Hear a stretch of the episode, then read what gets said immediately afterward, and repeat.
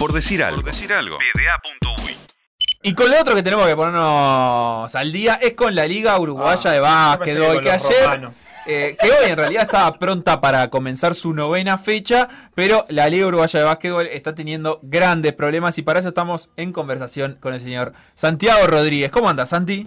¿Cómo andan, Gurises? Un, un abrazo grande para, para, para todos y bueno, también para las y los oyentes que, que están del otro lado. Me agarran europeizado en este momento ¿Ah, sí? estoy viendo, y estoy viendo Euroliga, pero bueno, Ah. está- Ay, no me hablé de la Euroliga, Santiago. Lo, lo vas a dejar loco a Felipe. No me hablé de la Euroliga. Feli, hacé la, hacé la pregunta que querés No, hacer. no, dale, no, dale, dale, hablar de Felipe. Dale, dale, Felipe. Felipeñas descubren la Euroliga. Va. Sí, sí, tal cual. Hace Quiero saber 20 cómo- años que existe y Felipe descubre fútbol, ahora que. Pero dale, hacé la pregunta que querés hacer, No, yo quiero saber. eh, Pará. eh, no, vamos minutos, a hablar de la dale. fútbol. No, vamos a dale, hablar de la luz. Dale, dale. dale. Bueno, eh, Santi, viste, me llevan para acá. Eh, Florentino Pérez quiere hacer una Euroliga de fútbol. Vos que sos un amante del básquet y del fútbol, ¿cómo la ves? ¿Es viable o no es viable? Y viable es, viable es. Eh, Hoy en día, bueno, eh, ya te digo, eh, Euroliga es el torneo más importante a nivel continental de clubes y está eh, con una organización paralela a FIBA e incluso, eh, bueno, lo hemos sufrido, ¿no? Los torneos organizados por FIBA de selecciones, si se está jugando Euroliga y no coincide con el calendario de parates, los jugadores no son cedidos. Bueno, lo mismo pasa con la NBA, ¿no? Que, que también es una asociación que está por fuera de, de FIBA y realmente son los dos torneos en cuanto a nivel, yo diría, más importantes. O sea, es viable, pero rompe un poquito la estructura de selecciones, decís vos. Sí, muchísimo. Y, y- y sin duda quien lo ha sufrido a ser FIFA, ¿no? Claro, la, diferencia para mí principal entre el básquetbol y el fútbol es que fútbol tiene al día de hoy, suponemos que la, Superliga no existe, porque de hecho todavía no existe, eh, una estructura que en la, en la que puede combinar su fútbol de clubes con el de selecciones y ser un deporte global.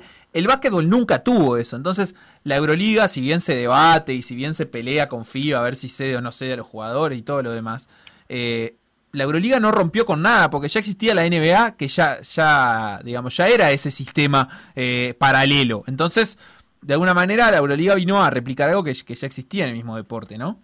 Sí, sí, sí, sí. Eh, En eso eh, tenés toda la razón. Incluso eh, dentro de la Euroliga también se busca que, que, que vayan entrando equipos nuevos. No, no, no es una élite que solamente se reduce a 10, 12 equipos y bueno, eh, se cierran y, quieren solamente ellos este, repartir eh, las ganancias y, lo que haya alrededor de ese torneo, sino que eh, hay, bueno, clasificaciones, o sea, eh, se busca que, que no sea tan cerrado.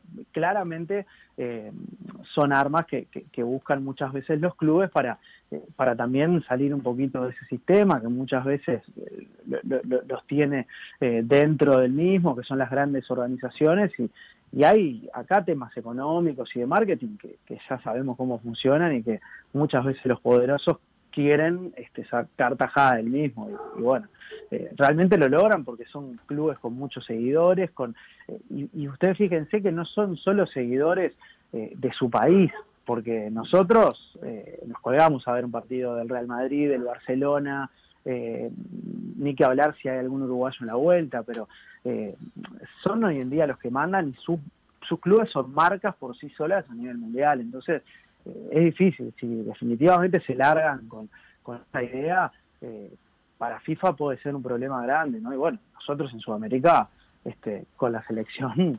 Estamos en el horno. Y sí, y sí. Bien, pero, Santi. pero, la, pero la mayoría pierde, ¿eh? La mayoría pierde mucho, porque Argentina, por ejemplo, este pierde, yo diría, lo hace la selección y, y pasa lo mismo con, con todo nuestro continente, ¿no? De los mejores jugadores están allá, en Europa. De acuerdo, de acuerdo. Santi, ahora sí, hablando de básquetbol y de básquetbol uruguayo, eh, la Liga Uruguaya está viviendo horas complicadas. Eh, Solo en el día de ayer, eh, más allá de que ya había algunos casos positivos eh, en la vuelta de la liga, solo ayer se confirmaron 10 y quedaron involucrados eh, Aguada con un par de jugadores, con dos o tres si no me equivoco, Capitol con un montón de jugadores, Malvin, Biguá y bueno, y hay un montón de clubes también en espera, porque como tu, fueron contacto directo en los últimos días jugando partidos contra algunos de los que ahora tienen casos positivos, quedaron digamos en cuarentenados y aislados a la espera de, de. ¿En qué, ¿En qué situación está hoy en día la Liga Uruguaya y qué partidos podrán jugarse?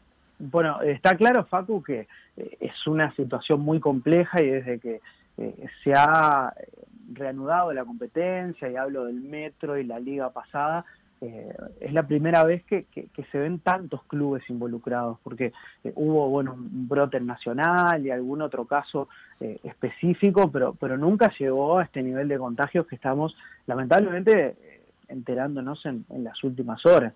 Eh, vos hablabas de Capitol, sin duda es el club eh, más damnificado, que, tiene a Miguel Barriol, a Claudio Bascú, a Martín Perdomo, a Juan Benzel, a Bruno Mazzoni, al asistente técnico Nico Arregui y, al fisioterapeuta. O sea, aquí estamos hablando ya de, eh, de siete contagios, más allá de que aún hay algún hisopado que, todavía no tiene resultado, eh, ya enciende las alarmas en un equipo que incluso ya había tenido eh, algún contagio, como el de su entrenador Diego Cali, el de Salvador Zanota, que, ya se habían recuperado eh, del COVID, eran de alta y, ahora todo el equipo se, se contagia. Bueno, Goes eh, fue el que más lo sufrió en el arranque de la temporada. Eh, y en las últimas horas eh, se han seguido confirmando positivos, que eso es lo que más preocupa, porque ayer domingo fue una catarata y hoy ya se confirmó que, por ejemplo, Aguada sumó su tercer positivo con el mono Babosi. Eh, se suma a Federico Pereiras y Mateo Sarni. Eh, lo mismo pasó con Malvin, que Federico Haller dio positivo en las últimas horas. Eh, había sido positivo Juan Santizo en la jornada de ayer. Todavía se esperan hisopados de Biguá, pero ya Mauricio Arrey y Hernán Álvarez son positivos. y está claro que muchos de los clubes que han sido contactos por haber eh, jugado, como pasa en Defensor Sporting y Olimpia, eh, tienen a, su plantel aislado y en la espera de, de hisopados que recién se realizarán el próximo sábado. Entonces, Estamos hablando de la mitad de los equipos involucrados eh, con hisopados pendientes y con positivos que hasta por lo menos el sábado no, no van a poder jugar. Claro, eh, pasando, pasando raya, hoy no, no habrá partidos y, se iba a jugar Defensor Trubil, finalmente no se jugará y a Urunday se le dio el partido ganado contra Capitol eh, porque por los casos positivos de Capitol. Mañana, Biguá, Peñarol y Nacional Malvin, ¿se podrá jugar alguno de esos partidos? Sí, para el, que está fijado para mañana es, el de Biguá con, Peñarol, porque si en esta jornada eh, los hisopados de Biguá no, este, no resultan eh, positivos la mayoría, Biguá puede jugar ese, partido y Peñarol eh, no está implicado hasta ahora en, en, ningún caso, así que ese partido iría a 21 a 15 y el de Nacional Malvin se pasa para el jueves ya que eh, como mañana a la mañana será hisopado el plantel de Malvin, eh, se le va a dar por lo menos 24 horas este, en el caso de que pueda presentar eh, un plantel. Acá la reglamentación marca que con tres fichas mayores, pueden ser nacionales o innominados, ya podés jugar. Claro. Este, ahí tenés que, bueno, integrar el resto del plantel con, con, juveniles, como le pasó a vos, ¿no? Claro. Este, varios partidos. Y bueno, y después ya para el jueves se suspendió el clásico Aguada Goes, que se le va a dar por ganado a, Goes. Estaba una Hebraica Olimpia, que, se, eh, que será postergado también. En definitiva, bueno, eh, hay eso casi que empieza a ser una noticia que hay que seguir minuto a minuto qué partidos pueden jugarse y qué partidos no. Mi pregunta es, ¿qué te parece a vos? Eh, a esta altura, digamos, la realización de la liga. ¿Es, es sostenible? Yo realmente pienso también, ¿no? Con tantos casos confirmados, si, si los jugadores, si, si Búa no, no empezará a, también a, bueno, a querer reunirse con las autoridades y evaluar si, si no, no estaría bueno parar, porque es la salud de los jugadores la que está en juego en este momento. Sí, sí, sí, Facu. Eh, realmente son, son horas de, mucha incertidumbre, ¿no? Eh, yo, eh, yo creo que la federación lo que está intentando es ser un poco cauta en, el aspecto de, que se den todos los hisopados, de jugar los partidos que se puedan, por lo menos hasta el domingo, y a partir de ahí luego de los hisopados que se van a realizar el fin de semana, que creo que incluso la idea es un poco hisopar a todos los planteles, eh, seguir este, de alguna manera a partir del lunes o frenarlo por, por una semana. Este, me parece que, es una decisión que, está bien, eh, creo que el reglamento hasta el momento se manejaba de una forma y que hoy en día parar la liga significaría ser bastante injusto con, por ejemplo, Goes, Capitol, que, en su momento perdieron este, puntos por, por haber sufrido contagios y estar eh, el plantel en cuarentena, eh, y eso me parece que sería cambiar las reglas Claro. de forma muy tajante. Pero estamos a nada de que se enfrenten dos equipos que no puedan presentarse. O sea, ¿quién gana ahí? Bueno, eh, esos partidos se han aplazado. Esos juegos se han aplazado. Por ejemplo, incluso Malvin, que, que era contacto de Biguá, eh, como fue en cuarentenado por precaución en principio, ahora ya vimos que, que también eh, han sufrido positivos, no perdió el punto y va a jugar su partido frente, frente a Urunday.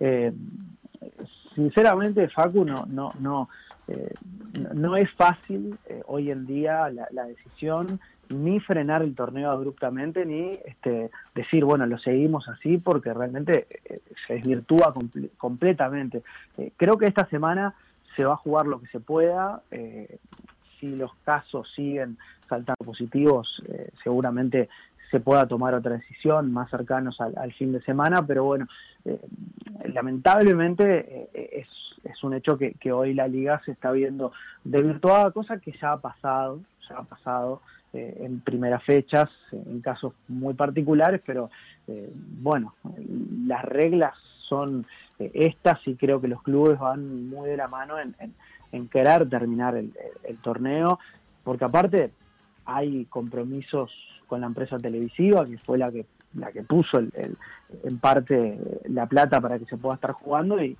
y el compromiso es que se juegue. Entonces, ahí también hay, hay una disyuntiva muy grande, eh, no solo de la federación, sino también de los clubes que, que, son los que están disputando el campeonato. Así que habrá que seguir. Esto es minuto a minuto, Facu. Realmente este, no, no ha sido un buen fin de semana. Santi Rodríguez, ¿a qué hora te escuchamos hoy en último cuarto? Bueno, hoy estamos a las 23, estamos a las 23 actualizando todas las últimas novedades, seguramente con, con muchas voces, este, porque hay novedades importantes. La vuelta de Esteban Batista a, Nacional, por ejemplo, ayer habló con, eh, con nosotros y es una novedad importante, un Nacional que, que, se sigue potenciando, o sea, realmente estaba divina la liga, es una pena que, que, que suceda esto, pero bueno, ojalá que, que se salga rápido y que tome su, su cauce normal. Abrazo grande y nos escuchamos a las 11. Abrazo, abrazo enorme para todos y para todos. Por decir algo. Por decir algo.